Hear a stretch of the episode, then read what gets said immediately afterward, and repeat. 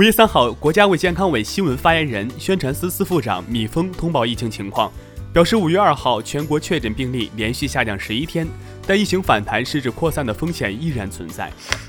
五月二号下午，陕西一家四口在宜川县黄河浅滩游玩时，不慎坠入黄河被冲走。事发地距壶口瀑布不足十公里，大家假期出玩一定一定要注意安全。五月三号，有网友称《青春有你二》泰国籍导师 Lisa 遭到海外极端黑粉的死亡威胁，该黑粉还表示枪已经准备好，粉丝呼吁做好自我保护。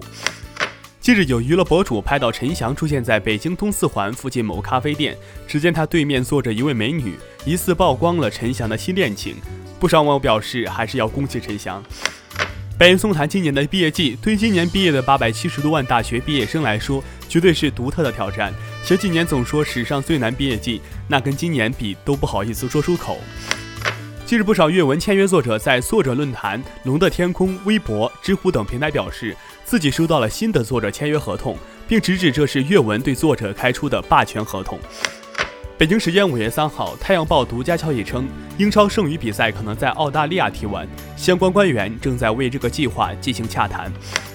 五月三号，河南洛阳老君山景区一名依托景区做小吃生意的老板，为了庆祝复工，卖起热干面，每碗两元不限量。网友评论：良心店家，祝生意兴隆。